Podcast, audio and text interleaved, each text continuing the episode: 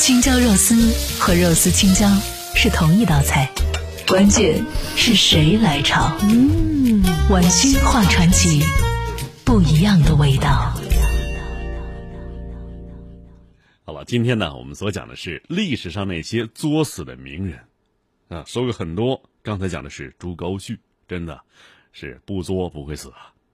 最后咱们说说啊，这第七位，这第七位啊是个外国人，叫一木清直。咱们接着讲。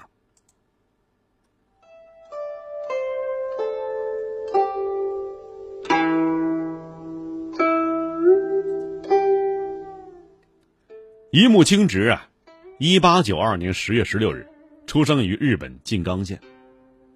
由于从小接受日本军国主义教育，他逐渐成为一名啊狂热的军国主义分子。一九一三年二月，他考入日本陆军士官学校，进入陆军服役。一九三三年十月到一九三四年三月，他呢在陆军步兵学校学习。同年四月晋升为陆军步兵少佐。一九三六年五月，他就任日本华北驻屯军牟田口联队第三大队少佐大队长。他正是卢沟桥事变的始作俑者呀，根儿就是他。一九三七年七月七日晚，日本华北驻屯军第一联队第三大队在卢沟桥附近演习。二十二点四十分，日军声称啊，演习地带传来枪声。并且有士兵志村菊次郎失踪。那么，作为日本华北驻屯军队长的一木清直要求进入中国守军宛平城来搜查，遭到中国军队守军的严词拒绝，于是就引发了争执。七月八日凌晨，蓄谋已久的日军在一木清直的率领下，突然占领宛平城东侧的高地沙岗。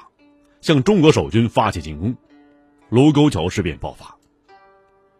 一木清直啊，曾多次宣称，这是他呀为帝国强盛进程打响了信号枪。其实呢，当天晚上，一木清直的部下志村菊次郎是因为拉肚子离队了。就在日军提出入城搜查，并且与中国守军发生争执之后不久，志村呢就归队了。日军为了掩盖真相。后来令志村呢退役，遣送回国。一九三八年六月三十日，在东京《朝日新闻》发表的采访一木清直的文章中啊，报道了这事儿真相。就当时啊，接到报告士兵，这士兵啊就是志村菊次郎，说他已经回来了，没有异状。但是我的想法是，连队长让我就此事。和中国方面进行交涉，如果啊就这样算了，中国方面会怎样宣传就不知道了。此前的丰台事件就是例子，也许会让他们产生，只要敢真枪实弹的对付日本军队，就可以让演习的日本军队逃跑这样的概念。如果真是这样的话，对日本来说是一件很遗憾、很丢脸的事情。所以我方决定占领一文字山。然后再进行交涉。作为卢沟桥事变的始作俑者呀，一木清直就这样出名了。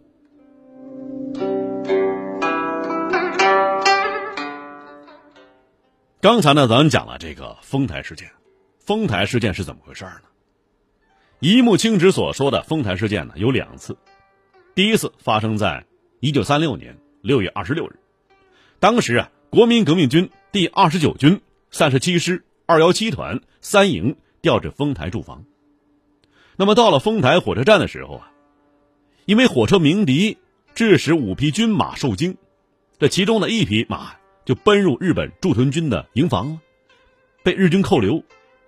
中国士兵呢随后赶到，要求归还军马。日军呢不仅拒绝归还，还将中国士兵打伤。二十七日。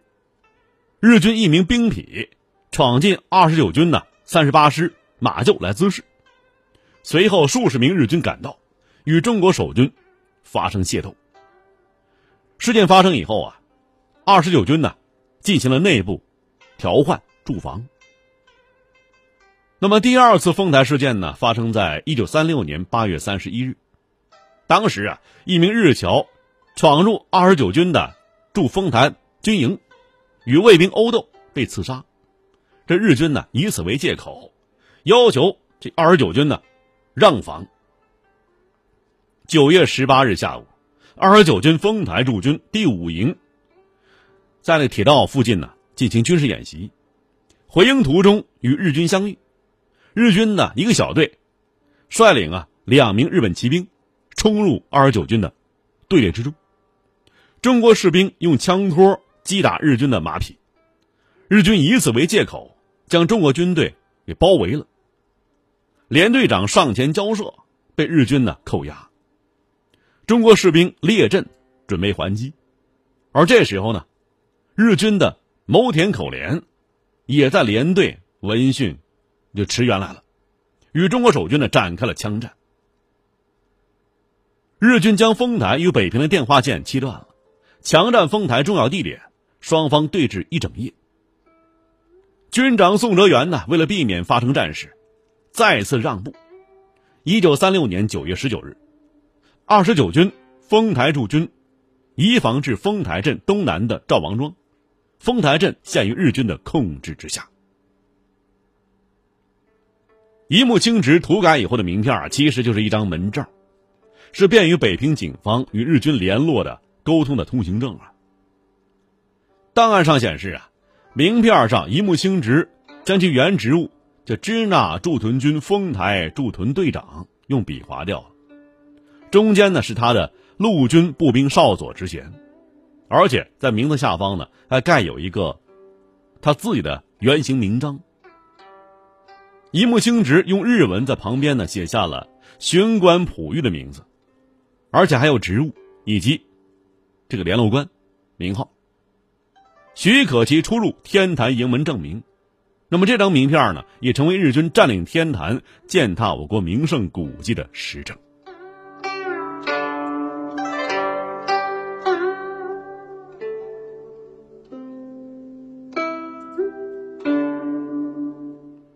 另外呢，据北平市警察局外务分局巡官关于日军动向的呈报档案所记载，一九三七年八月八日，日军进驻北平城之后，一木清直所率领的部队驻扎于天坛。九月一日上午十点多，负责值守的北平市外务区警察署第三分驻所六队班长赵德海。向住所打电话，就说呀，在天坛驻守的一木清直有移动军队的动向，这整整一个大队。第三分所呀，马上派巡视官前去查看。这巡视官呢叫普玉，这普玉查看之后得知，在中午十二点多呀，原驻扎在天坛斋宫的一木清直已经率部队换防到了和平门外的。北平师范大学驻场，第三分驻所又派赵德海带领九名警察随即前往天坛查看具体情况。赵德海发现之后，日军松下部队呀六勇炮队藤田所属五百余名士兵已经驻扎于天坛之内了。第三分所将以上情况上报给了北平市外务区警察所，而且呢还将。以前呢，由这个一木清直发给那个巡官普玉在天坛内的有效证件，也就是那个门证啊，也一并上交，并且呈现给了外务区的警察署长。那么这个一木清直啊，由于在侵华战争中表现呢，受到上级认可。一九三八年三月，晋升为步兵中佐，调回日本任陆军步兵学院教官。兼护山学校教官。一九四三年三月一日，他晋升为陆军大佐，后来呀，又提升为关东军第七师步兵第十四旅第二十八联队连队长，调回中国东北来作战。一九四二年，随着瓜达尔卡纳尔群岛这个战役爆发，这个战役啊，也叫瓜岛战役。一木清直啊，作为先头部队，登陆支援瓜岛日军，与美军展开对抗。这时候啊，我们就看一看这个一木清直啊是如何啊作死的。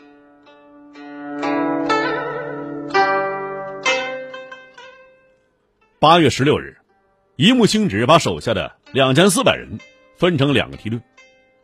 他率领第一梯队九百一十人，分成六艘驱逐舰，指使瓜岛。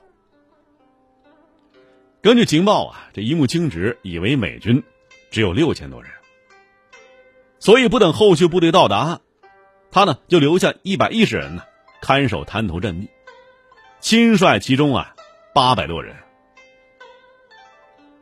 向索要的这个阵地啊，猛扑过去。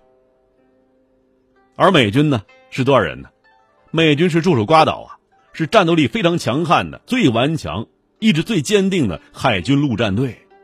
这时候啊，美军这总人数已经达到了一点一万人了。一九四二年八月二十日，一木清直手下一支四十人的侦察分队，与美军的巡逻队遭遇了。被美军呢打死了三十多人。二十一日凌晨，一木清直组织五百余名日军向泰纳鲁河河口的美军阵地发起进攻。美军呢等日军接近以后，开始猛烈射击，日军顿时啊尸横遍野。其实这时候啊，美军看出来了，日军呢人数太少，而且被打成这样了，还不投降。美军这时候确实啊，想到了人道主义，想救援他们，于是派出了医生和护士去抢救伤员。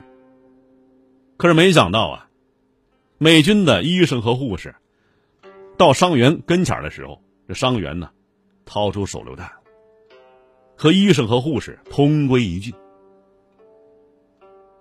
这也决定了美军要消灭他们。天亮以后啊。一木清直指挥残部，在河对岸构筑工事，与美军对峙。美军呢派出一个营，绕到日军背后啊实施两面夹击。日军没有办法，只能向海边溃退。黄昏时分，美军轻型坦克向日军盘踞的丛林冲去。最后啊，日军只剩下一小撮人了。这一木清直也已是身负重伤。当美军坦克发现呢？残敌之后，将日军是逐一击毙。一木清直在被击毙前，拔出军刀，切腹自尽。那么此次战役啊，史称为泰纳鲁河口之战。这个沾满了中国人民鲜血的刽子手，终于结束了他短暂而罪恶的一生。